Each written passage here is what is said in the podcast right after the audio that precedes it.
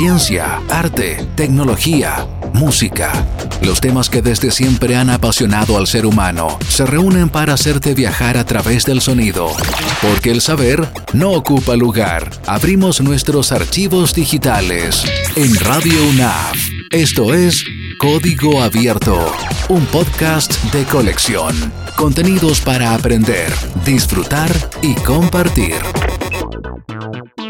Hola, ¿cómo están? Mi nombre es Carlos Rodríguez, eh, trabajo en el sistema de bibliotecas. Y yo soy Pamela Navea y también trabajo en el sistema de bibliotecas. Bienvenidos a nuestro podcast de cine en la biblioteca. Hoy trataremos el tema de el deporte en el cine. Oh, literalmente vamos a hacer un maratón de películas. Exactamente.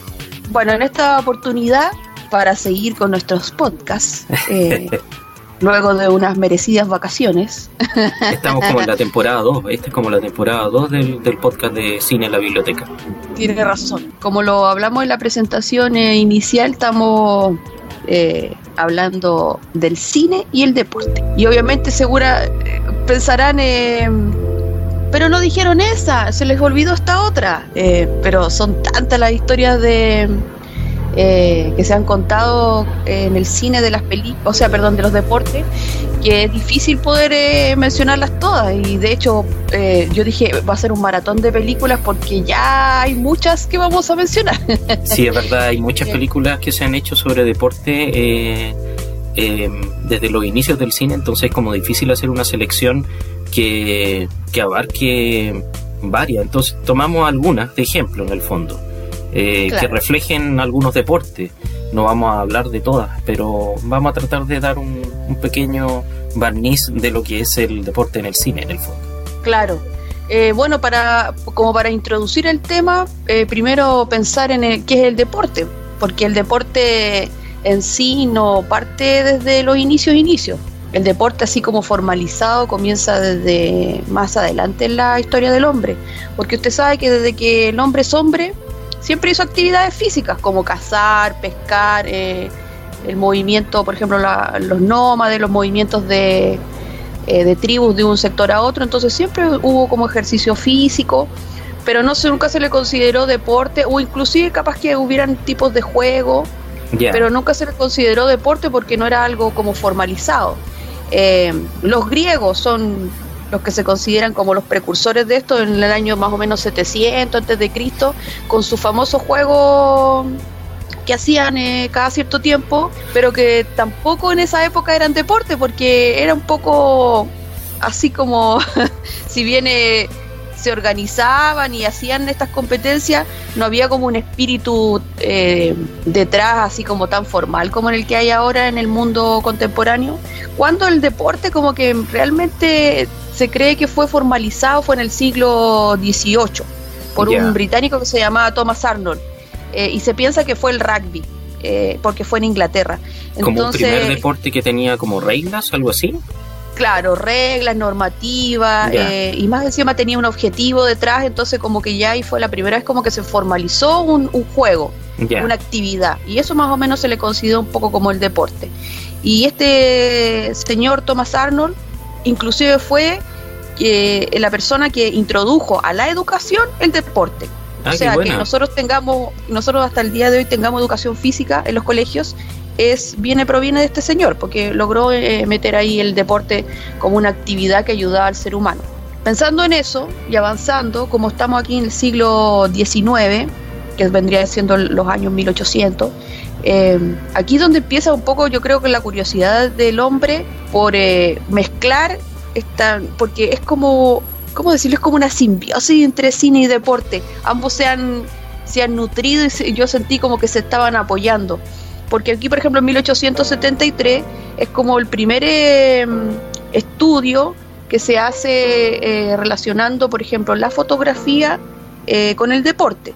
Eh, que ahí aparece mm. este famoso señor que es un, también es un británico que se llama Edward Muybridge, que fue el famoso señor que hizo experimentos fotográficos de estos caballos galopando o gimnastas que son tan famosos para la como para el, el, estudio del movimiento, ¿no es cierto? Exacto. Yo exacto. me acuerdo que no sé si fue él el que usaba como un, un tipo de aparato que era una escopeta fotográfica que apuntaba al movimiento del, de los animales, por ejemplo en este caso el caballo, y sacaba varias fotos como, como disparando la imagen, eh, pero en el fondo iba sacando una fotografía continua cada vez, entonces después al proyectarla daba la sensación del movimiento. Entonces, mediante esos estudios de fotografía iban, iban estudiando a la vez el movimiento tanto de animales como de personas.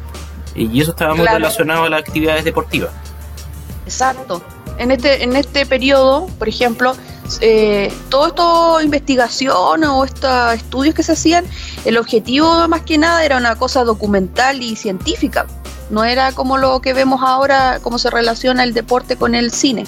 Después más adelante, en 1896, en Australia, un fotógrafo también, eh, que era representante de los hermanos Lumière, por primera vez eh, utiliza una de las cámaras. Eh, inventaron los hermanos Lumière y registraron carreras de caballos también que eran los famosos derby que se corrían. Entonces hubo todo esta como, ¿cómo decirlo? Como el interés por... Eh, como que los inicios un poco en la fotografía y del cine tuvieron mucha relación, o sea, lo primero que, que fueron las imágenes que seleccionaron fueron las cosas de deporte, porque aquí estaba metido la, hípica, los, estos remadores, los equipos de remo, eh, las carreras de caballo, como lo había mencionado, eh, los gimnastas también. Correcto. Yo, creo, eh, yo creo que todo eso tiene que ver porque es una actividad muy llamativa para ser filmada, o sea, en imagen, en movimiento sobre todo, debe haber sido muy atractivo filmar ese tipo de actividades en las primeras etapas del cine. Y de esto mismo que tú estabas hablando de, lo, de la aplicación científica, eh, yo me acordaba de, de, este médico que se llama Etienne Jules Marie, que entre 1880 y 1890 hizo algunos experimentos del movimiento a través de la fotografía y, sus imágenes de, atletas saltando una valla, por ejemplo, o de un hombre saltando con garrocha son ejemplos eh, de este tipo de, de, experimentos con la fotografía. Él escribió un libro que se llama El Movimiento en 1894. Claro, todos estos estudios son súper importantes porque de hecho hasta el día de hoy se utilizan como la, en la aplicación eh, de la biomecánica deportiva. Muchas carreras eh, necesitan hacer análisis del movimiento eh, por a veces motivo y se utilizan todos estos estudios. O sea, imagínense bien en el siglo XIX hasta ahora todavía se siguen utilizando estas investigaciones, entonces igual es, es interesante. Bueno, pero partamos, partamos ahora, ya que más o menos ahí vamos comprendiendo de dónde viene la situación. partamos con la, con la, maratón de películas, porque son muchísimas. Eh, por ejemplo, la primera película, eh, así como de deporte, fue un cortometraje que hizo eh, Charles Chaplin, y de hecho él, él actuaba, que fue en 1915 y que se llama mm, Charlotte que era como el boxeador. ah, claro. Hay cine mudo y todo eso. Es que Chaplin eh, tomó mucha preponderancia e importancia en las comedias a nivel mundial en el fondo como un personaje y por eso su, su nombre fue tan conocido como Charlotte el Vagabundo. Eh, y, viene de su propio nombre, que es Charles Chaplin. Pero y cada y en cada uno de sus cortos trata de, de hacer diferentes actividades. Eh, entre ellas está esta, de ser boxeador. Claro.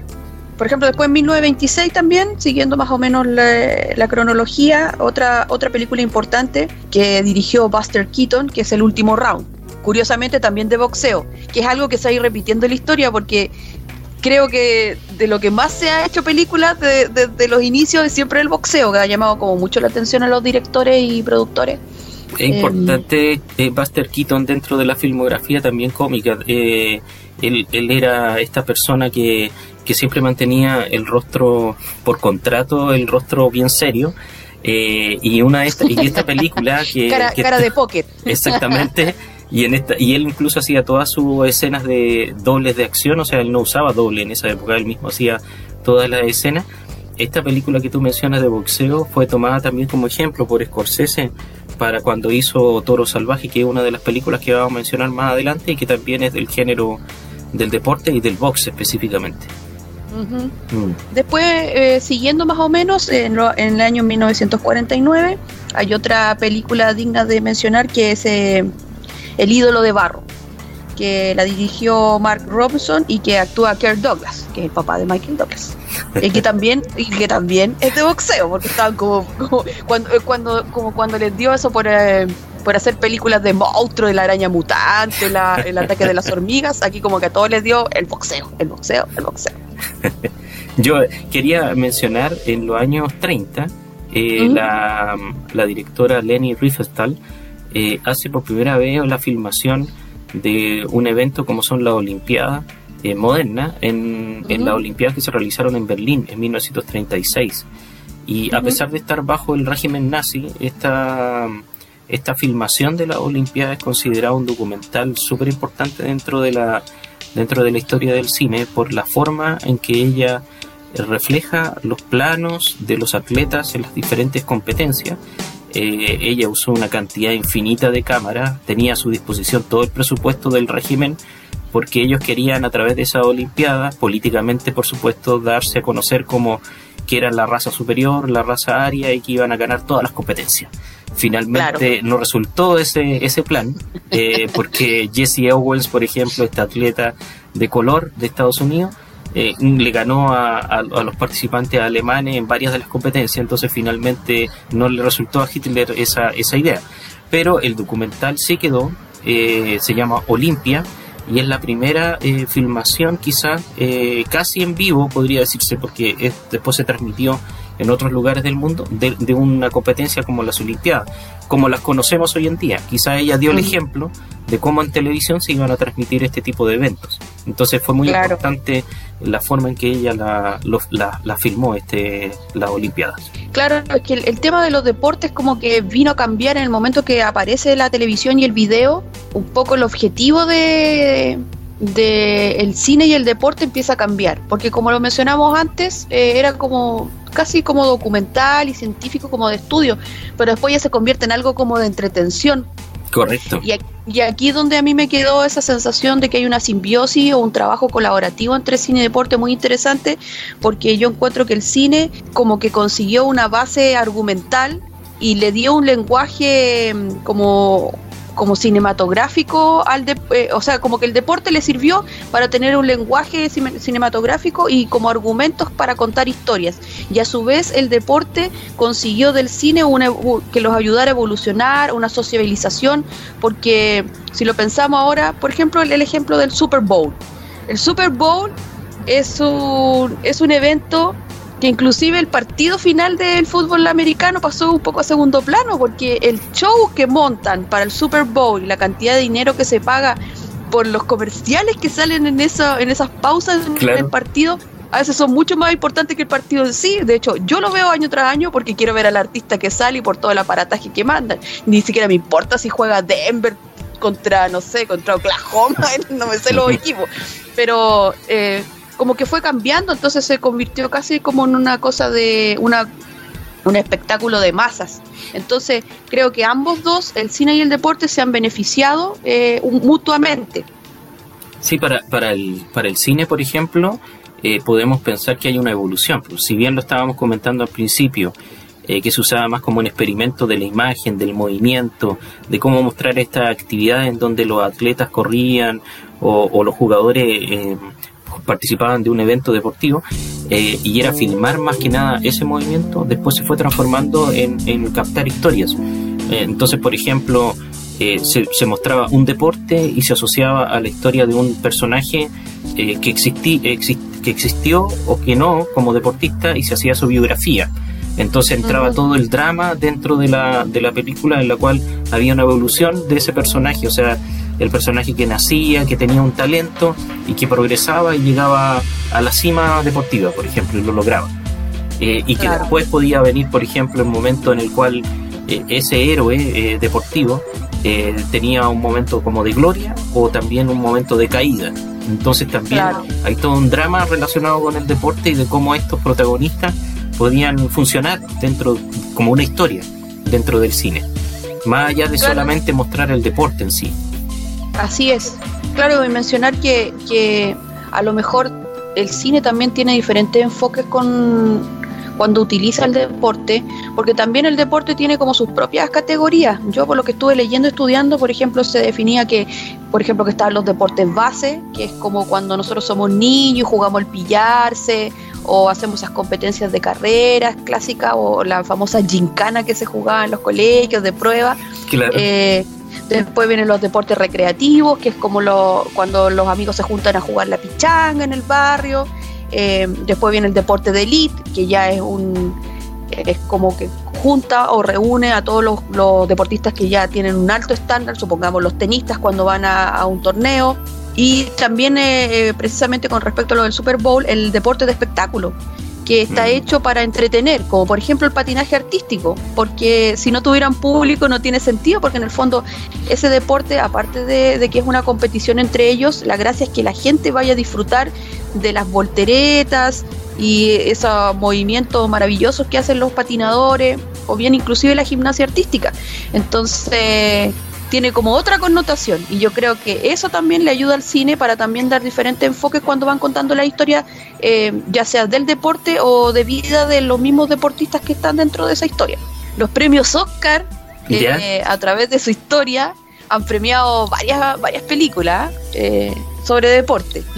no, no, quise mencionarlas todas, todas, sino que las más, como digamos, como las más importantes o las que más uno recuerda, le han quedado en la memoria. Y aquí, por ejemplo, partimos con el año 31, que la película The Champ, que significa el campeón, ¿Mm? eh, dirigida por King Vidor, fue como la primera película de deporte que ganó un premio Oscar y que, siguiendo con la misma línea que lo hablamos antes, era de boxeo, porque era la historia de un boxeador eh, alcohólico eh, y su hijo y la relación que tenía con su hijo. Eh, como esta película no es tan conocida y es antigua porque es de los años 30, pero a mí me hizo al tiro recordar otra película que es muy buena y que es de, de Wessler, que también se llama El Luchador y, que dirigió Darren Aronofsky, que es el mismo que hizo El Cisne Negro, eh, y que aquí actúa Mickey Rooney. Sí, eh, que como que lo, revivió a Mickey Rook después de haber estado mucho tiempo fuera de la, de la pantalla. Exacto, Mickey Rook tenía un grave problema de personalidad y de mal, malos modos, que nadie quiso trabajar nunca más con él, que fue un poco lo que pasó a, ¿cómo se llama el chico este de Iron Man? Eh, Downey Jr., son eran como los chicos rebeldes y dijeron ya, no trabajamos más con ustedes, nos tienen hasta la coronilla. Eh, Mickey Rourke, para recordarlo, había trabajado, había sido muy famoso en los años 80 eh, cuando hizo eh, nueve semanas y media. Ah, claro, por supuesto. Una, una película súper famosa. Entonces, es como usted mencionó, el gran retorno de Mickey Rourke al, al, cine. Y esta película eh, a mí me gustó mucho porque eh, la lucha pasa a un segundo plano, porque realmente lo importante aquí es la relación terrible o sufrida eh, que tiene este luchador con su hija. Por eso me hizo recordar eh, mucho lo de la, relación de, la otra película de los años 30. Y ahí se vuelve a relacionar el tema de la familia detrás, o sea, esta biografía que comentábamos de que se toma la biografía del deportista como un drama detrás de lo que es el deporte y cómo logra el deporte eh, relacionarse con su vida o avanzar o retroceder, dependiendo de lo que suceda en, en, el drama. Claro, porque uno podría pensar que, que el deporte es sinónimo de puras cosas buenas, porque ayuda a la salud, porque eh, refuerza el trabajo en equipo, porque tiene una disciplina y uno se ordena. Entonces, si uno podía pensar, tiene puras cosas positivas. Pero como todo en esta vida, todo tiene su lado B. Entonces, las historias que se cuentan también son interesantes porque las personas que hacen deporte son seres humanos, entonces también tienen cosas buenas y tienen cosas malas. Y aquí es donde eh, tocan todos estos temas interesantes, como por ejemplo aquí ambos eh, personajes principales tienen problemas con las drogas y con el alcohol. Y uno pensaría que un deportista no debería tener ese tipo de problemas porque si mente sana en cuerpo sano, pero como somos humanos también tienen sus propios problemas. Entonces es interesante cómo el cine a través del deporte nos muestra mm, como esas carencias o esas debilidades o esas tristezas que tienen ciertas personas.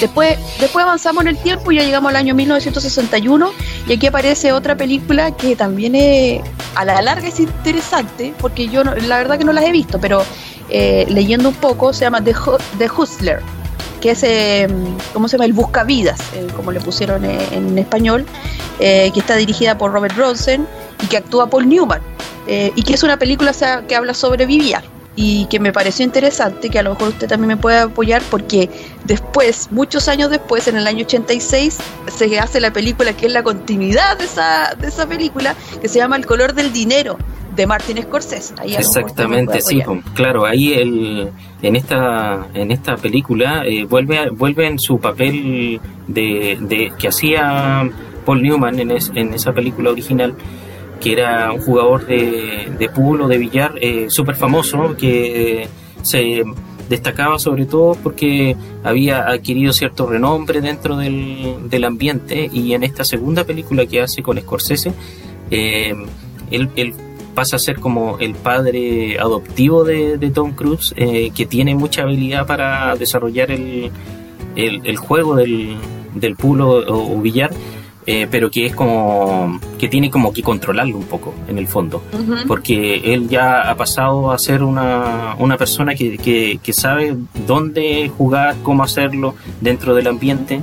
Eh, y tiene que guiar en ese sentido a, Tom Cruise alrededor de la película. Está muy bien hecha, por supuesto, Scorsese siempre filmando muy bien todas sus películas y, y, me pareció muy bien esta, esta segunda película, El color del dinero. Claro, porque siempre hemos hablado que a veces las segundas partes no, no quedan muy bien. Entonces sería interesante, por ejemplo, como ejercicio, eh, no sé, cinematográfico, ver de Hustler y después ver el color del dinero para ver la, la transición entre una etapa y otra. Que eso que sería como, como entretenido. Sí, sí, súper. Ahora nos saltamos al año 1976 y diré ta tan tan ta tan tan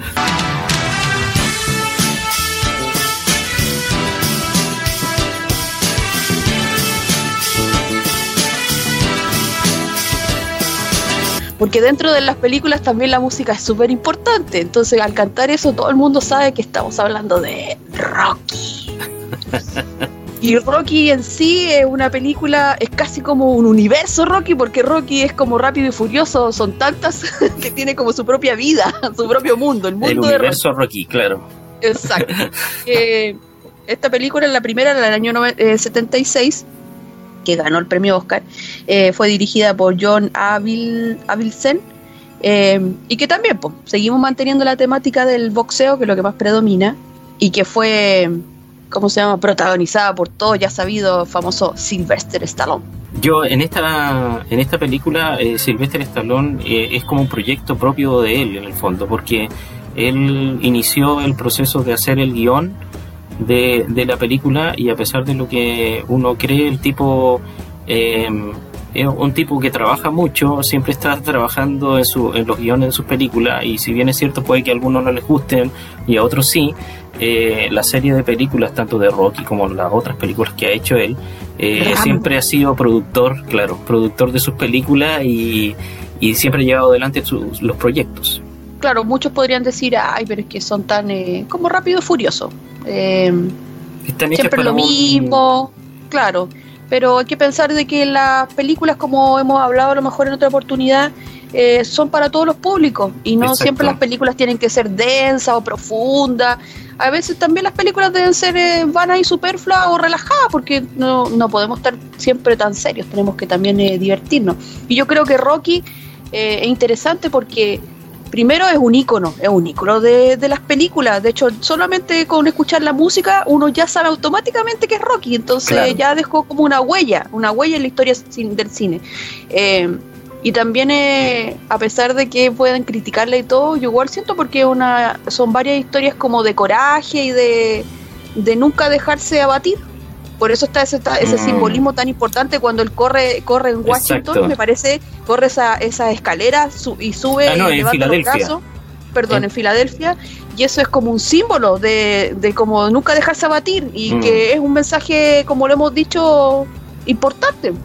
Sí, más de alguien le debe, le debe, haber servido. E, este es un ejemplo de lo que hablábamos, que se toma el cine, toma la biografía o la vida de un deportista del momento en que nace y se va y va ascendiendo en, la escala, porque Rocky tiene que enfrentarse en este en esta trama al, campeón mundial en el fondo. Y es como extraño, porque se supone que es un es apenas un iniciado y que salta a enfrentar su mayor reto que es luchar contra el campeón. Entonces, eh, es como el ascenso del personaje, de un personaje que viene como de la pobreza, es un personaje que viene como de los barrios bajos en Estados Unidos. Es, una es una historia de superación, de superación personal. Ese es el concepto y eso no, nunca puede ser malo. Po. Quién sabe a cuántas personas al ver Rocky en esa época le sirvió de motivación.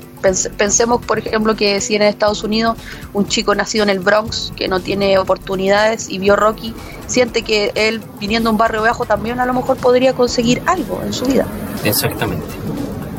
Aquí, si hablamos de Sylvester Stallone, tiene una película de la cual hablar. Exacto. Eh, aparte de Rocky, que es una película más conocida, quizás esta no es tanto, pero como estamos hablando de deporte, eh, elegimos esta película porque habla de fútbol. Eh, ah. esta película que se llama Victory.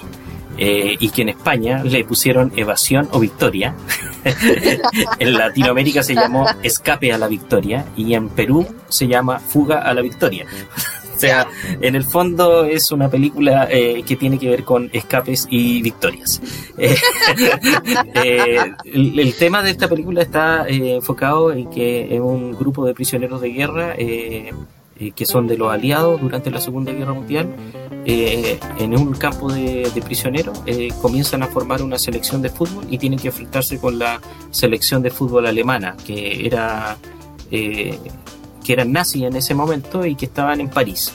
Entonces organizan este partido de fútbol y eh, la trama gira en torno a que aparte del, del partido eh, se, se, trama una fuga de estos mismos jugadores en medio del partido eh, en, en poniéndose de acuerdo con la resistencia francesa. Entonces están los planes de fuga, el partido de fútbol, la Segunda Guerra Mundial, esa es la mezcla de, de esta película. No, esta película fue dirigida por John Huston. No es una película que a él le guste mucho eh, haberla hecho. Dice que más la hizo por el dinero. Pero él es un gran director de cine. Falleció en 1987 y sus películas más famosas eran El Tesoro de Sierra Madre. Eh, ganó el Globo de Oro al mejor director por El Honor de los Prisi. También ganó el León, el León de Plata en el Festival de Venecia en el año 52 por una película que se llamaba Moulin Rouge. Él es el padre de Angélica Houston, que a lo mejor se conoce por, por la película Los Locos Adams, y hacía Morticia en el año 91. Eh, él actuó en una película de Roman Polanski, en Chinatown. Eh, bueno, es súper conocido. También hizo algunas películas con Humphrey Bogart, eh, con Gregory Peck, con Katherine Hepburn. Es un director de la época clásica del cine. Entonces, por eso esta película también está filmada de esa forma. fue estrenada en 1981.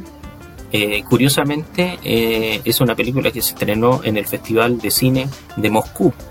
En, la, en esa época era la Unión Soviética, pero también fue estrenada en un, festival que se hizo en Italia, que lo quería mencionar porque se llama Festival Internacional de Deportes.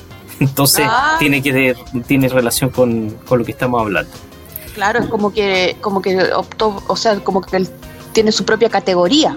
Sí, Sí, la, música de esta película eh, está muy relacionada a lo que estábamos hablando recién, porque fue hecha por un compositor que se llama Bill Conti, y Bill Conti fue el mismo que hizo la, la música de la película Rocky, del año 76, la que tú estabas mencionando.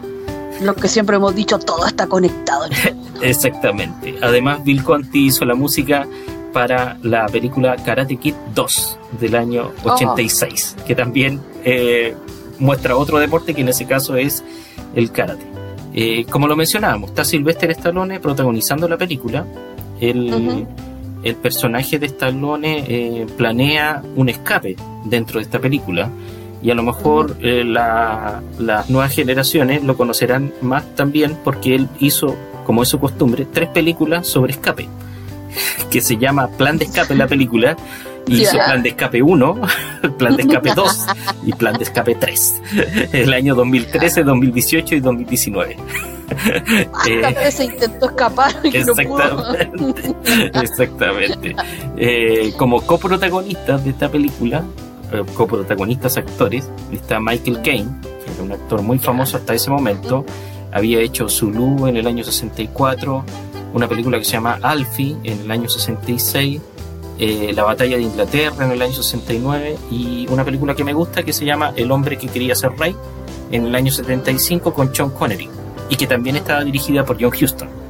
Él también tenía sus peros para trabajar en esta película. Eh, y eh, dijo que la única razón por la que aceptó hacerla fue porque tenía la oportunidad de trabajar junto a la leyenda del fútbol que era Pelé.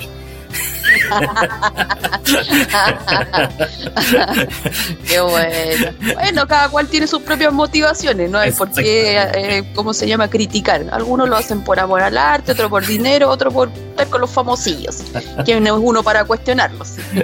y el tercer actor que, que, aparece en esta película famoso, que es Max, Max von Sydow, que falleció el año pasado, 2020 pero que es un actor eh, de carácter muy famoso. Eh, trabajó en muchas películas con Ingmar Bergman, eh, entre ellas El séptimo sello. Él a lo mejor es más conocido por haber hecho el sacerdote que hacía en la película El exorcista del año 73. Sí es. también hizo al emperador Ming en Flash Gordon del año 80. Eh, él eh, trabajó después con Sylvester Stallone en otra película del año 95 que se llamó El juez Dredd, que era una película basada en, cómic. Bueno, pero aparte de estos tres actores eh, más reconocidos, también habían jugadores de fútbol reales en la película. Por ejemplo, trabaja Bobby Moore, que era un jugador de fútbol inglés que había participado en la Copia Mundial de Fútbol del año 66. Está Osvaldo Ardiles, que había un jugador argentino que había jugado en la Copa Mundial de Fútbol del año 78. Y, así sucesivamente, hay varios jugadores. Está Paul Van Hims, Casimiers Deina de Polonia, está Mike Suberby de Inglaterra, está Co Prince de Holanda, está John Ward de Escocia, está Kevin O'Callaghan de Irlanda, eh, hay varios jugadores, pero quizá el que permaneció más conocido durante la historia es Pelé, que también trabaja en esta película. Así es.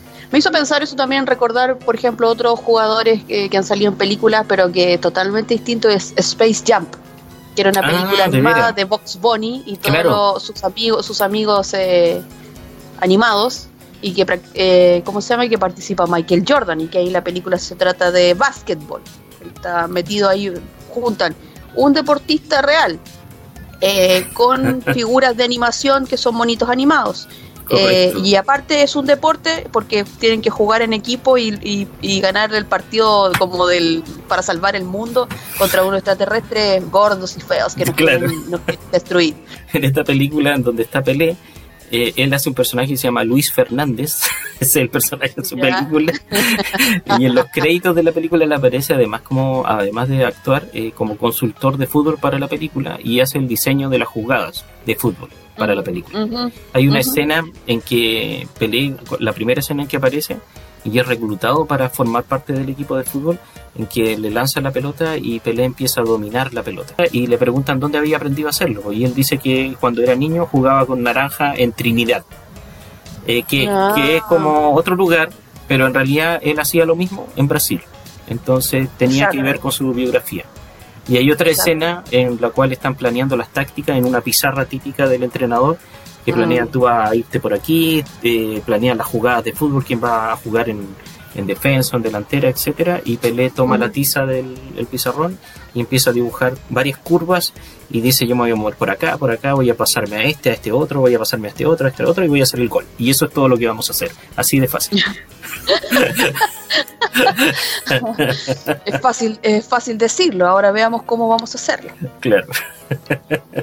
Bueno, eh, siguiendo con los años, nos mantenemos todavía en los años 70, en el año 79 particularmente, hay otra película que también ganó el Oscar que se llama Breaking Away, o conocida en español como El Relevo, que fue dirigida por Peter Yates eh, y que habla del ciclismo. Esto también es una historia eh, también bonita, son unos jóvenes que mm, de escasos recursos, que uno de ellos tiene una obsesión con el ciclismo. Entonces con sus amigos jugando crean como un equipo y, sin querer queriendo ese equipo se empieza a convertir en algo como más profesional. También es una, buena película y que aquí hay otra temática que no hemos mencionado que es el ciclismo. Y después ya nos vamos a, entramos a los años 80, eh, particularmente en el 80-80. Eh, y aquí entra la gran película que mucha gente conoce que se llama Ranking Bull o más conocida como Toro Salvaje eh, dirigida por Martin Scorsese y que efectivamente pues también seguimos en la temática del boxeo, que está protagonizada por eh, Robert De Niro, ¿no es verdad? Exactamente, Raging Bull es una quizá una, una película muy destacable dentro de la filmografía de Martin Scorsese. Eh, significa Toro Salvaje, es del año 80 y Martin Scorsese hasta ese momento, en los años 70, había hecho eh, tres películas que eran importantes, Malas Calles eh, del año 73, después hizo Taxi Driver el año 76 y, el, y New York, New York en el año 77. Estas tres películas las menciono porque trabajó con De Niro. Eh, y Robert De Niro eh, es eh, finalmente el impulsor de esta película. él había leído el guion durante la filmación del Padrino. Recordemos que De Niro participa en El Padrino 2. Entonces, durante las filmaciones de esa película, había leído la biografía de Jake LaMotta, que es un boxeador de los años 40 o 50. Muy famoso. Entonces, tomó esta biografía del, del boxeador y se la llevó a Martin Scorsese para, para realizar la película. Él es el impulsor y por lo mismo eh, su participación en la película es muy importante. Sí, le, quería decir que como que a Martin Scorsese le da con un actor, porque aquí está con Robert De Niro y, y estoy pensando que ahora último le ha dado con Leonardo DiCaprio. Entonces como, como que toma su niño regalón y le tiene ahí y lo hace hacer todas las películas. Después lo suelta y, va y toma otro y así se va. Exactamente, ese podría ser un tema para otro podcast. Por ejemplo, directores y actores que trabajan en varias películas juntos. Eh, Hay varios casos de ese tipo que podríamos a lo mejor tratar en otro momento, sí. Ajá. Entretenido. Eh, en esta película de Toro Salvaje, eh, la, la editora de la película, está el Machu Maker, eh, que eh, es la primera de, sus, de las tres películas en las que ella ganó el Oscar a la mejor edición. Eh, con Martin Scorsese. Ella es, como también como el actor De Niro que trabaja en muchas películas. Ella como editora es que ha trabajado en, muchas de las películas de Martin Scorsese haciendo ese rol. y aparte de ganar el Oscar en esta película, también la ganó en El Aviador en el año 2004 y también en Infiltrados en el año 2006. Bueno, ellos dos, eh, Robert De Niro y Joe Pesci, trabajan juntos, además de en esta película Toro Salvaje, después vuelven a trabajar en la película Buenos Muchachos del año 90, eh, después en Casino en el año 95 y finalmente en, la, en la película El Irlandés, que fue la última película que hizo ah. Martin Scorsese por ellos dos juntos.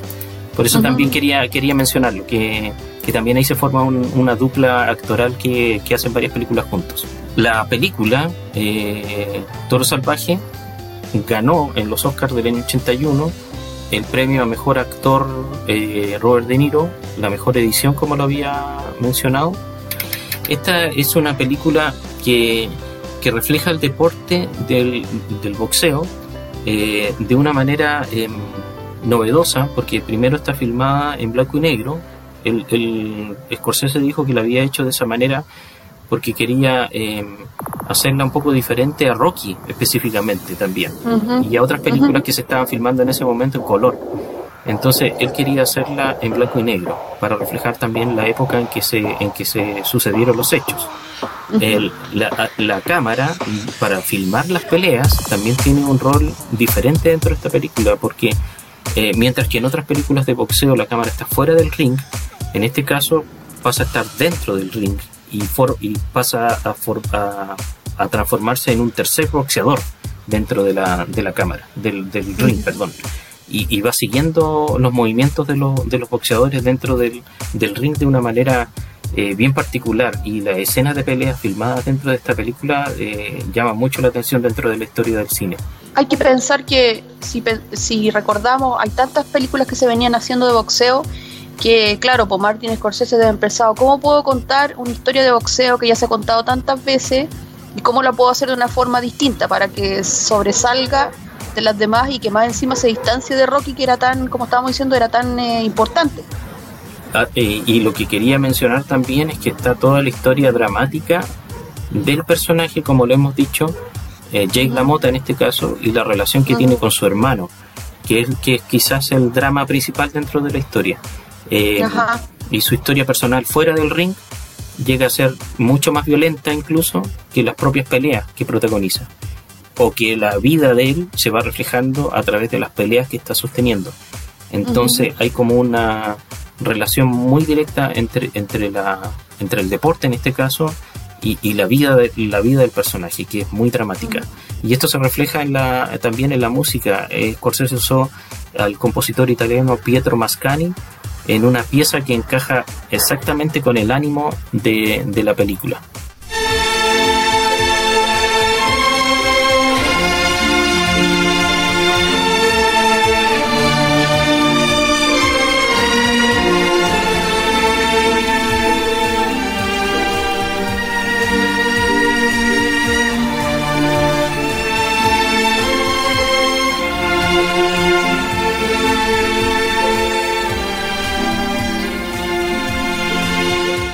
Estoy pensando en, incluso en la ironía de que tal vez entre todos los deportes el boxeo sea uno de los deportes más cuestionados, porque como hablábamos que el deporte era sinónimo de cosas positivas, hay muchas personas que están en contra del box, porque lo creen que es violento, porque lo creen que, que, que lo que hace es reforzar este uso de la violencia. Eh, y me parece curioso que particularmente justo como es un deporte a lo mejor eh, como en, ahí en duda dentro del ojo de la crítica, justo se hayan hecho tantas películas de eso. Eh, a lo mejor por lo mismo, porque como ahí hay más, como diríamos, paño que cortar, hay más cosas que decir, o tal vez inclusive dejar en evidencia todo lo contrario, de que a pesar de que es un deporte violento y que significa golpes y todo, hay toda una historia como, ¿cómo decirlo? Como sutil detrás, de levantarse, de no dejarse caer, eh, como de tristeza, mm. que no es simplemente golpear por golpear. Claro. Eh, hay, hay, algo más detrás. Hay toda una historia dramática detrás de los personajes. Seguimos entonces con el año 81, porque ahora viene otra gran película, eh, que es Carros de Fuego, que ahí todo el mundo también puede pensar en la canción de tan, tan, tan, tan, tan, tan, que es Vangelis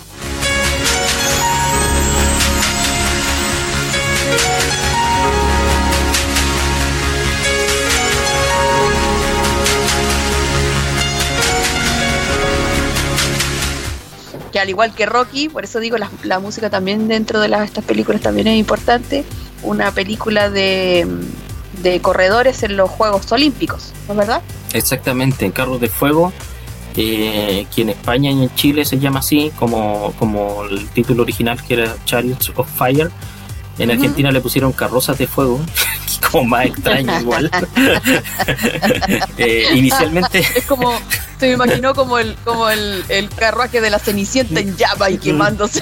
Exactamente, muy extraño el nombre. Pero bueno, inicialmente se iba a llamar Runners, que era corredores. Y, y que después de, de que el director escuchó un himno religioso eh, que se llama Jerusalén, eh, y donde se incluía la frase Traed mi carro de fuego, eh, tomó ese nombre para titular la película. Eh, esto tiene mucha importancia porque la película tiene algo particular, porque aparte de, relatar la vida o biografía de estos corredores que van a participar de la Olimpiada, tiene dentro de su trama o de su historia esta lucha entre dos religiones, porque hay un participante que es cristiano, en Inglaterra estamos hablando, y otro personaje que es judío. Entonces está toda esa, aparte de la competencia en sí, que es la, las carreras eh, de 400 metros, me, parece que era, eh, está esta competencia en el fondo religiosa quizás, que se puede haber eh, planteado también en la película. Esta película ganó eh, cuatro premios Oscars en el premio a la mejor película, guion, diseño de, de vestuario y música original, como tú lo habías mencionado, la música de Vangelis. Y, empieza con un flashback, porque el narrador dice quiénes al correr, al cerrar los ojos, podemos recordar a aquellos pocos jóvenes con esperanza en nuestros corazones y alas en los talones. van mm. corriendo estos tipos en esta, en esta imagen súper icónica también del cine eh, eh, Qué bonito. que se representa esta historia en el año 1924. Qué bonito pensamiento. Además de, hay una cosa, dentro de la película se muestra una escena eh, de otro deporte que ellos están jugando, que es el cricket. Como son ingleses, también les gusta jugar ese deporte. Y es este deporte que se toma un bate y una pelota y que se juegan, y que juegan dos equipos eh, en un campo de hierba. y que es un deporte que a pesar de ser original de Inglaterra, también es un deporte muy importante en la India y es muy masivo allá, por todo el tiempo de la colonización británica en, la India. Pero ellos están jugando eh, dentro de un salón de baile, en un espacio cerrado porque está lloviendo afuera. Otra, una cosa más importante que mencionar de la película Carros de Fuego es que eh, las escenas de, de carreras se utiliza algo que es, que es muy utilizado también en las películas de deporte, que es la cámara lenta. Eh, en, el momento en que ellos van eh, corriendo y, están en, el momento en que van a ganar la carrera, se van alternando escenas en la cual va la rapidez y la cámara lenta.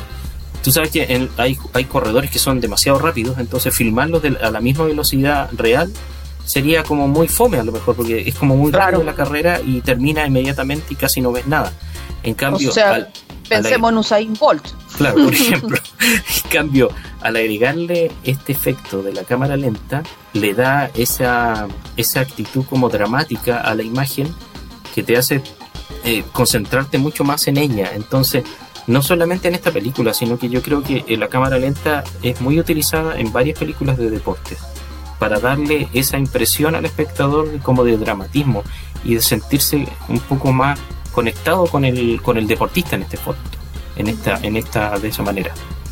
Este es como el, como el ejemplo que yo le mencionaba al, inicio, que el deporte le dio al cine esta, este conocimiento del lenguaje, del lenguaje cinematográfico o lenguaje de las imágenes, porque claro, porque esa cámara lenta en el fondo ayuda al espectador a ver el detalle de cosas que no podría captar si fueran a tiempo real.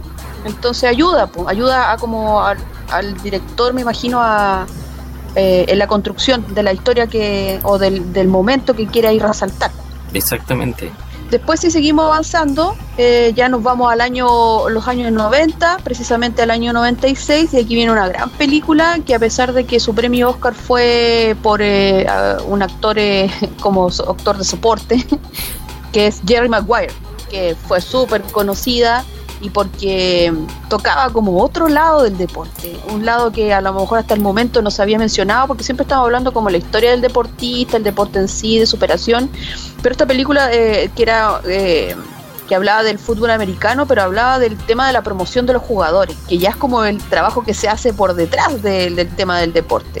Claro. Eh, es una película que fue dirigida por Cameron Crowe y que protagoniza Tom Cruise, que es precisamente el, tipo que despiden de esta como esta empresa y tiene que formar su propio su propio emprendimiento de como de promotor de jugadores y precisamente, pues el único jugador que tiene es Cuba Gooding Jr., que fue el que se ganó el Oscar a, actor de soporte. Personaje muy em, simpático en la película, muy chistoso. Exacto, exacto, y que ahí forman una relación muy bonita porque en el fondo confían uno en el otro. Nadie cree, nadie quiere en Tom Cruise. Todo el mundo como atrás, va de retro. Y el único que al final se queda con él y, y logran la grandeza ambos dos porque se benefician mutuamente es el, personaje de Cuba Gooding Jr. Y, también aparece eh, René Zellweger, que es la, chica del diario de Bridget Jones, que ahora es tan conocida, pero en ese tiempo era como sus primeras apariciones. Y esta película en particular eh, me hizo pensar en otro tema que vamos a tocar y que usted también va a hablar, que es el juego de la fortuna o Moneyball. Porque aquí, eh, si bien en Jerry Maguire se habla de este tema de la promoción de jugadores, en Moneyball se habla un poco de las estadísticas, que eso también era otro tema interesante que no se había tocado. Claro, en esta película el juego de la fortuna Moneyball, rompiendo las reglas que somos como la subtitularon en España. España, España siempre. Está basada en una historia real de este personaje que, que interpreta a Brad Pitt y que es el, el puesto de gerente de un equipo de béisbol americano.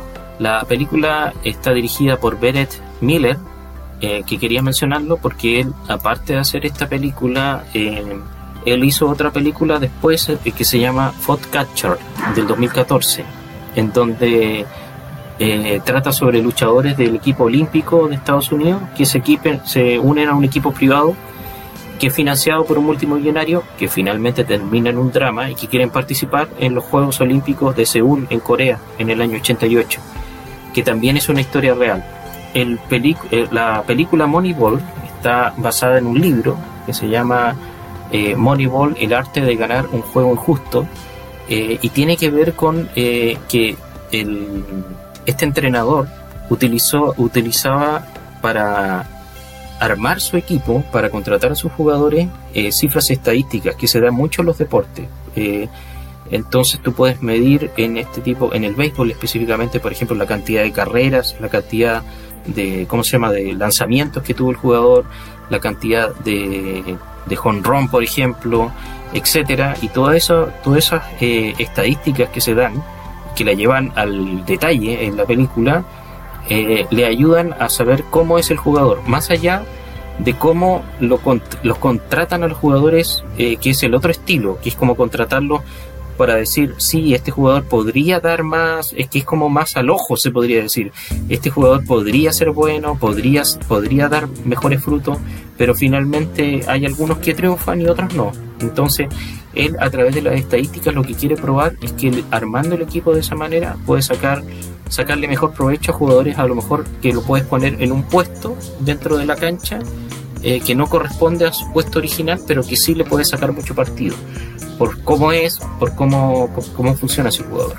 Eh, podríamos decir entonces que, mm, que, utilizó la lógica para construir el, el, equipo, no tanto así como más de piel, que ah, me cayó bien o lo vi, lo vi ahí bonito o lo veo que no sé, porque tiene como gracia o, o como usted decía, pues como al ojo, no que usar como más más el, el, cuento como matemático como para llegar a un, a un, resultado. Sí, exactamente. Entonces en la película, para demostrar esto, hay muchas imágenes o planos en la cual se muestran números eh, en primer plano, en plano de detalle, hay programas computacionales, hay mucho uso de gráficos estadísticos eh, y junto a, mm, a, ¿cómo se llama? A Brad Pitt eh, trabaja Jonah Hill que es como un, un, graduado de una universidad que le ayuda mucho a calcular la, las cifras de los jugadores y a contratarlos. Jonah Hill, el que es el, es el acompañante de Leonardo DiCaprio en, eh, eh ¿cómo se llama? El logo de Wall Street. O sea, ¿quién podría ah, olvidar esa actuación con los barbitúricos de usted conoce que hablen así como en cámara lenta, quedaron como para, para la historia de la película esa escena. Entonces yo cada vez que me, me, hablan de Jonas, yo pienso en él, en él ahí drogado. Bueno, en esta, ah, una cosa que mencionar de Moribal también es que hay una eh, escena en la cual Pitt le enseña a Jonah Hill cómo despedir jugadores. Entonces eh, le dice que no tiene que darle mucho discurso, sino que y explicarle de por qué lo están cambiando de equipo o por qué lo están despidiendo del equipo sino que tiene que ir directo directo al, al, grano y decirle lo que lo que van a hacer porque para es como es porque son profesionales no son no, no, tiene por qué eh, ir, eh, hacer más discursos que, que eso. Esa, esa escena me, me, llamaba la atención. Y aquí se vuelve a usar la crudeza de perdón la crudeza de negocios son negocios nomás. Exactamente. Y aquí se vuelve a usar la cámara lenta como lo había mencionado anteriormente también en varias jugadas. Eh, bueno ellos obtienen este equipo mediante esa técnica del uso de la estadística obtienen un récord de 20 partidos consecutivos ganados dentro de, la, ah. de, la, Liga de Béisbol Americano en su época y en ese momento. Entonces eso demuestra de cierta manera eh, que, este, que el uso de este tipo de, de, cifras también servía para, para hacer funcionar el equipo y el, y el deporte en este caso. Seguimos avanzando, ahora pasamos a los años 2000 y nos vamos eh, al año 2004 con una gran película. A mí me encanta este director. Creo que este director, cada vez que toma un tema, eh, toca toca un parte de mi corazón, debo decirlo. y seguramente a, muchos les pasa lo mismo, que es Million Dollar Baby, que es una gran película también de boxeo, pero de boxeo femenino, y que está dirigida por Clint Eastwood. Clint Eastwood ha hecho una cantidad de películas que, eh, como digo, siempre eh, resalta mucho el lado humano, el lado humano de la historia.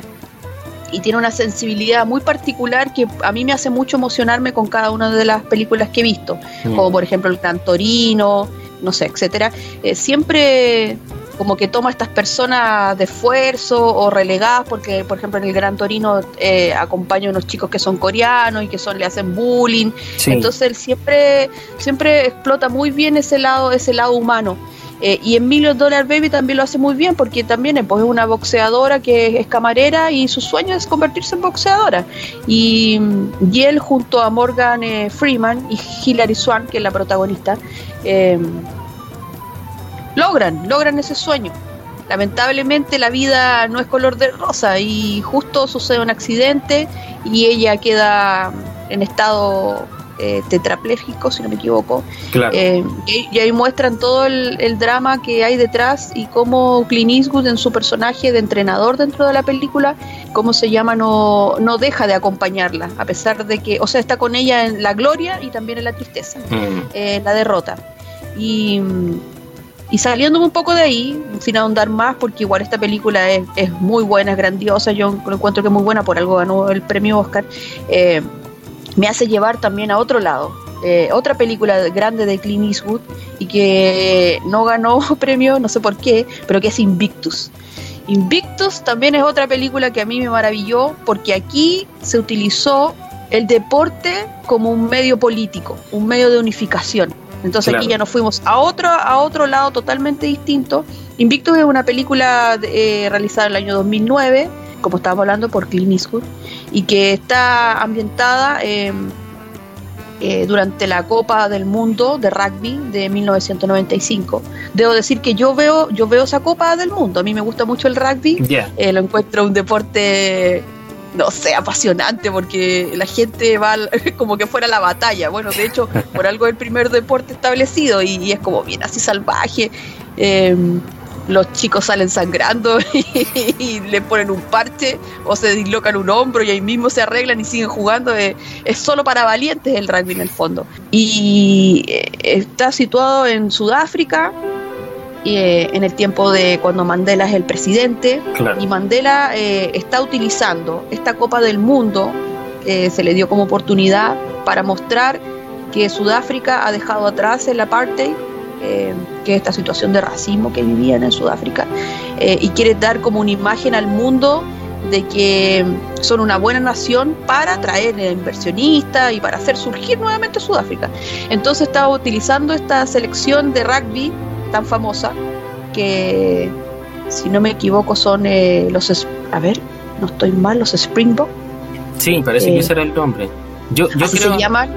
Yo creo que en el fondo es como la idea de que las naciones o, los países, las personas que viven en un lugar, se unen en torno al deporte, no importando su raza, su religión, su tendencia política. Cuando todos apoyan a un, a un equipo, por ejemplo, eh, todos están eh, juntos eh, y dejan de lado todas esas diferencias para apoyar al equipo en este, en este juego deportivo. Quizá eso es lo que se llama, o que esa frase hecha que dice el deporte une, o el deporte eh, forma esta, esta especie como de, unión del, de, los pueblos. Claro. Entonces, claro, pues Mandela astutamente eh, utiliza, utiliza este, a este equipo, que lo dije bien, eh, porque lo revisé ahora, se llama los Springbok. Cada equipo de rugby tiene, aparte de representar un país, tiene un nombre. Me parece que, por ejemplo, los de Australia son los Wallaby, que es un, el wallaby es un tipo de canguro más pequeñito, una raza de canguro, entonces ellos son los wallaby. Entonces sí, interesante. Y, y está también los famosos que hacen el haka, que son los de Nueva Zelanda, que son los All Black, están todos vestidos de negro y hacen esa danza que es para llamar a los espíritus. Entonces el rugby tiene todo un misticismo y yo creo que en esta película súper sabiamente Clint Eastwood contó esta historia de que Mandela utiliza eh, como toda esta mística y toda esta oportunidad del rugby y, como precisamente como lo que estaba hablando, un espectáculo de masas, porque todo el mundo va a estar eh, poniendo sus ojos sobre esta Copa Mundial y él quiere mostrar eso para atraer a los inversionistas. Aquí eh, el personaje de Mandela también, igual, al igual que en Million Dollar Baby, también participa, es Morgan Freeman. Y el, el capitán del de, equipo de rugby es Matt Damon que eh, son todos hechos reales, porque los, jugadores estaban, y de hecho una, una cosa súper, eh, ¿cómo decirlo?, como rara, es que el equipo de rugby eran casi todos blancos, había solamente una persona que era de color. Y todo el pueblo sudafricano, toda la gente que era de color en Sudáfrica, solamente eh, seguían eh, seguían al equipo por esa persona de color.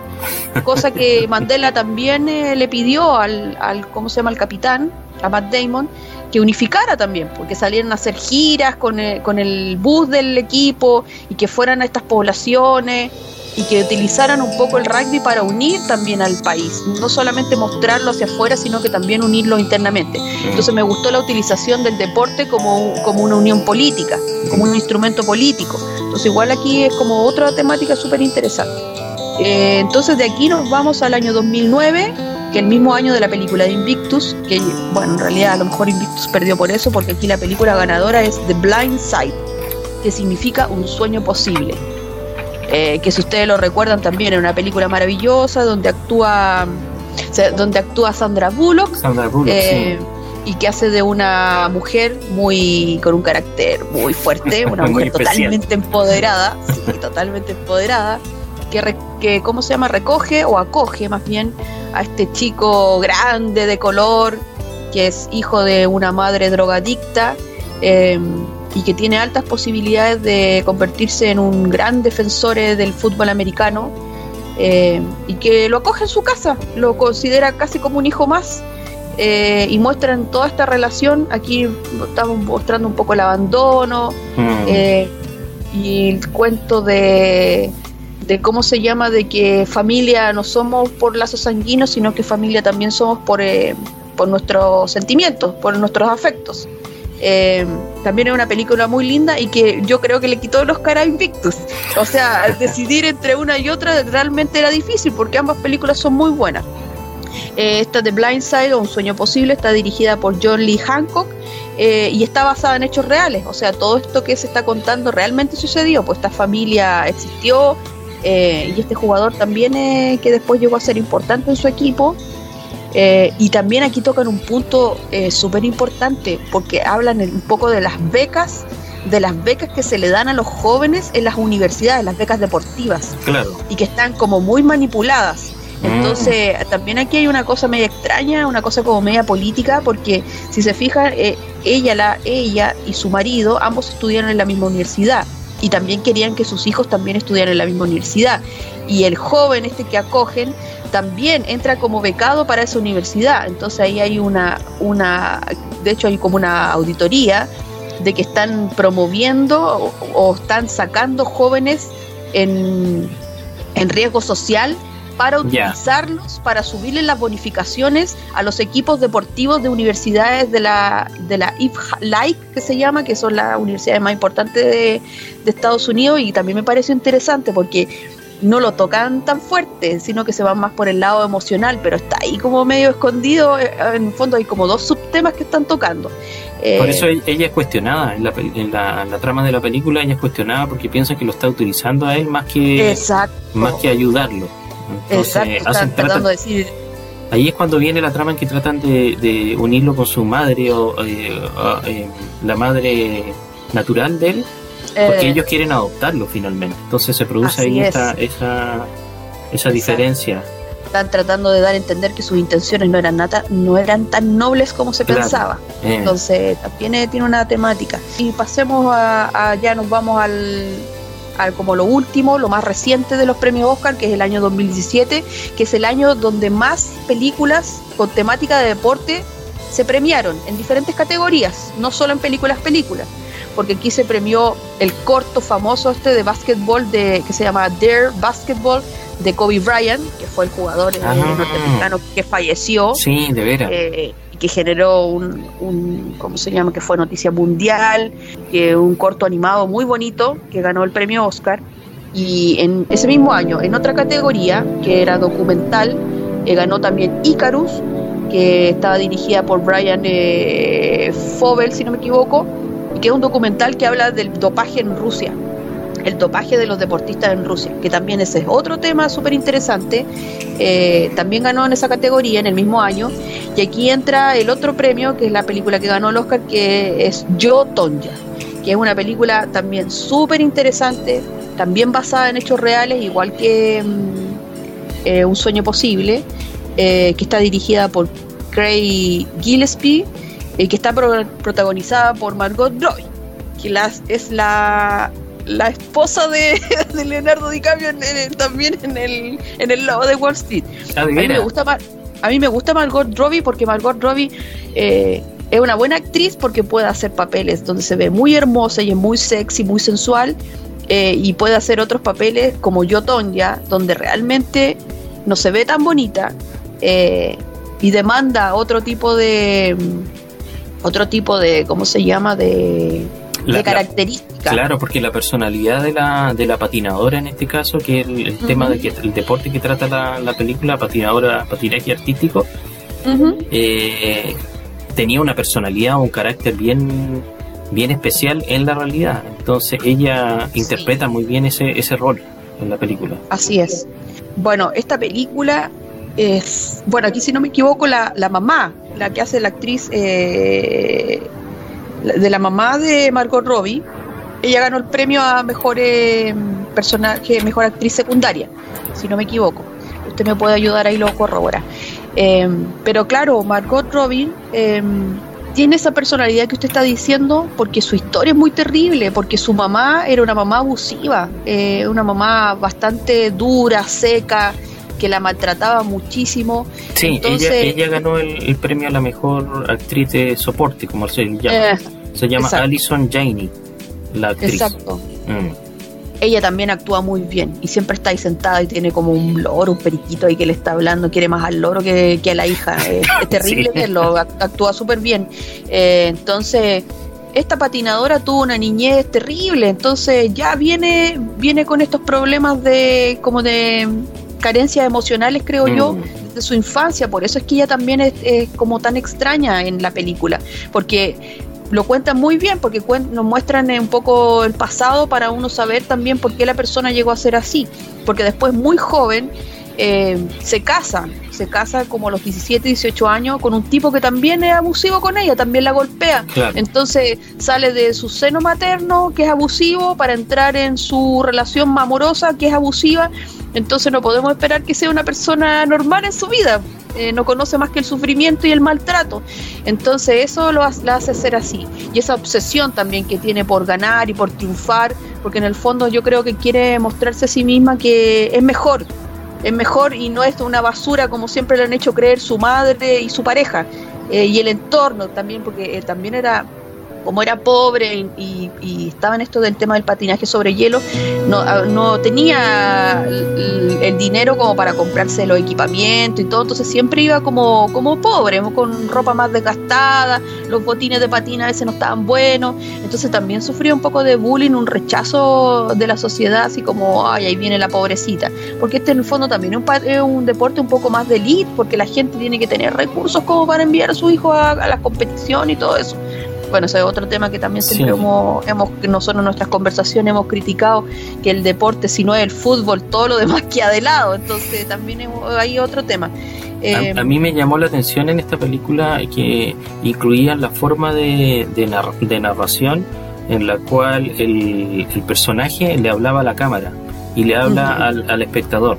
Entonces van narrando eh, a la vez que están presentando la, lo que va sucediendo, el personaje va narrando y va hablándole a la cámara mientras va, va comentando lo que sucede en la película. Porque esta es una película que habla del deporte, pero también al, estar basada en hechos reales está hablando de un crimen. Entonces estamos relacionando el género del crimen con eh, el deporte. Eh, eso es quizás lo que hace particular esta, esta película. Claro, como mencionaba, este tema de la, de la obsesión que tiene la protagonista por triunfar la lleva a cometer, como usted bien dice, eh, un crimen, algo ilegal. Ella consigue hacer el salto triple axel, que es como una vuelta, una, una pirota súper difícil que tienen que hacer los mm. patinadores de, hielo, eh, que muy poca gente lo logra. Eh, y ella lo logra, pero sus inseguridades eh, y tiene eh, y tiene a su vez eh, una competidora que también es una norteamericana que le va pisando los talones. Entonces es tanto su obsesión por ganar que se ve metida en todo un enredo porque en el fondo el marido no es nada la golpea. Entonces ya no es muy de los trigos limpios y mandan golpear. Mm. como ella lo que pasa es que la protagonista recibe una amenaza de muerte. Entonces para vengarse no hay nada mejor que golpear, mandar golpear a la, en la una de sus piernas, una de sus rodillas, a, la, a esta competidora que le viene pisando los talones. Entonces aquí se genera todo un problema porque ya lo tenía todo, era una buena patinadora, lo estaba logrando, con sus propios méritos estaba logrando. Y al final todo el proceso se ensució por esa cosa que se hizo detrás, que no era innecesaria, porque en el fondo si ganaba, perdía, si ganaba era porque efectivamente era la mejor. Y se perdía también tendría que haber aceptado de que había otra persona que es mejor que ella y lo único que tiene que hacer es seguir practicando hasta mejorar. Y si no lo puede lograr, bueno, así es la vida, siempre hay alguien que es mejor que uno, así que uno tiene que aprender a vivir con eso. Eh, y quizá, quizá lo, la enseñanza más dura de la película es el momento en que a raíz de estos acontecimientos mm. y ella al no haber participado ni siquiera directamente uno encuentra injusto quizá em, que se la haya condenado a no em, ejercer nunca más el patinaje artístico que es como decirle a alguien que le gusta mucho una actividad decirle que ya no la puede hacer más. Y eso es súper fuerte tanto para un deportista como para un artista, por ejemplo, para personas que viven no tanto como un trabajo sin su actividad, sino que es como la pasión que, que, los, que los motiva. Entonces era muy, muy, fuerte esa parte en la cual ella termina siendo excluida del deporte.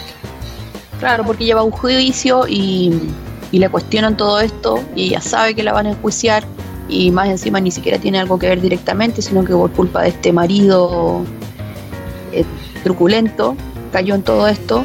Y claro, a un patinador eh, que le, le, prohíban de por vida hacer su deporte es como casi como un mm. muerto en vida, es como que le cortaran las piernas. De hecho, en el juicio ella dice, por favor, métame a la cárcel, yo prefiero que usted me meta a la cárcel, pero después cuando yo salga yo pueda seguir patinando, porque patinar es mi vida. Entonces, si usted me quita el patín es como que me estuviera sentenciando a muerte.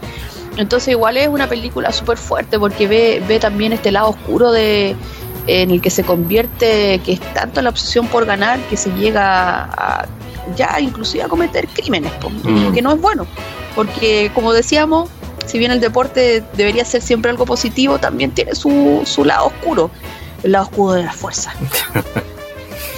Y, eso serían, esas son las películas eh, hasta el año 2017 que han ganado Oscar, hasta el momento, estos últimos años. Bueno, ahora estamos justo en el periodo donde ya van a venir los nuevos eh, resultados del, del, Oscar de este año. Y películas de deporte se van a seguir haciendo, o sea, es como un tema que no tiene fin, porque podría seguir realizando, eh, tocando este tema de diferentes puntos de vista, como lo hemos visto en estos ejemplos eh, con diferentes historias, muchas de ellas reales, es decir, no es necesario inventar historias de ficción para abordar el tema y, y, puede generar por diferentes tipos de deportes, es decir, desde el hockey en patines, al, al esquiador, al, me acuerdo que también había una película sobre un, grupo de, de haitianos, me parece que eran, o, no, de Jamaica, un grupo de Jamaica que, competían en una eh, en un deporte que ni siquiera tenía que ver mucho con su país entonces había muchas muchos temas o de muchos puntos de vista se puede abordar el, el tema del deporte Sí, mira, eso que acaba de mencionar me hizo recordar eh, que yo creo que ya es como la última película con la que podríamos ir cerrando. ¿Ya? Que, eh, por ejemplo, estos competidores jamaiquinos compitieron en los Juegos Olímpicos de Invierno. Y, se metía en este carro que andaba en, como en un canal de, hielo y todo eso, que Jamaica nunca lo iban a poder hacer, porque ustedes saben que Jamaica es tropical, Jamaica nunca jamás ha caído nieve, ni caerá tampoco, a no ser que, no sé, que el calentamiento global nos lleve a, otro, otra era de hielo, pero... Eh, y que es la película Eddie the Eagle, que se, en español le pusieron Volando Alto. Ah, que es una película también que yo recomiendo mucho porque es una película que vi hace poco y es muy bonita. Eh, está dirigida por Dexter Fletcher. Eh, eh, que, y que también actúa Taron Egerton, que es el protagonista de de la última película de Elton John, por ejemplo. Él hizo el protagonista de Elton John. Y esta película de, ¿cómo se llama? Siempre, de Kingsman que de hecho los de hecho los productores de Eddie the Eagle son los mismos productores de The Kingsman, así que no es raro que hayan elegido al mismo actor eh, que se llama Taron Egerton. Y que también acompaña a Hugh Jackman, ustedes saben, Hugh Jackman también es un, gran actor porque no solo trabaja con las películas, sino que también trabaja los musicales, así que una persona súper eh, moldeable, es como multifacético, él puede hacer de todo. Eh, y también pues, se llama, es una película biográfica, o como le dicen, el biopic. Eh, y que cuenta, y que cuenta precisamente por la historia de este, de este chico, un chico que parte en el deporte ya grande, es como viejo para, para, para partir, es como que una bailarina, no sé, pues como de 25 quiere ser bailarina, ustedes saben que, las bailarinas Pero siempre tuvo su opción por, por, por participar en un deporte. Exacto, buscó desde niño participar en un deporte y es como que lo eligió, como que fue eligiendo cuál le, le adecuaba más a, él hacerlo. fue buscando su nicho hasta que por fin lo encontró. Entonces una película de eh, superación en el fondo también. Exacto. Más encima él era adulto, como que tenía todo en contra.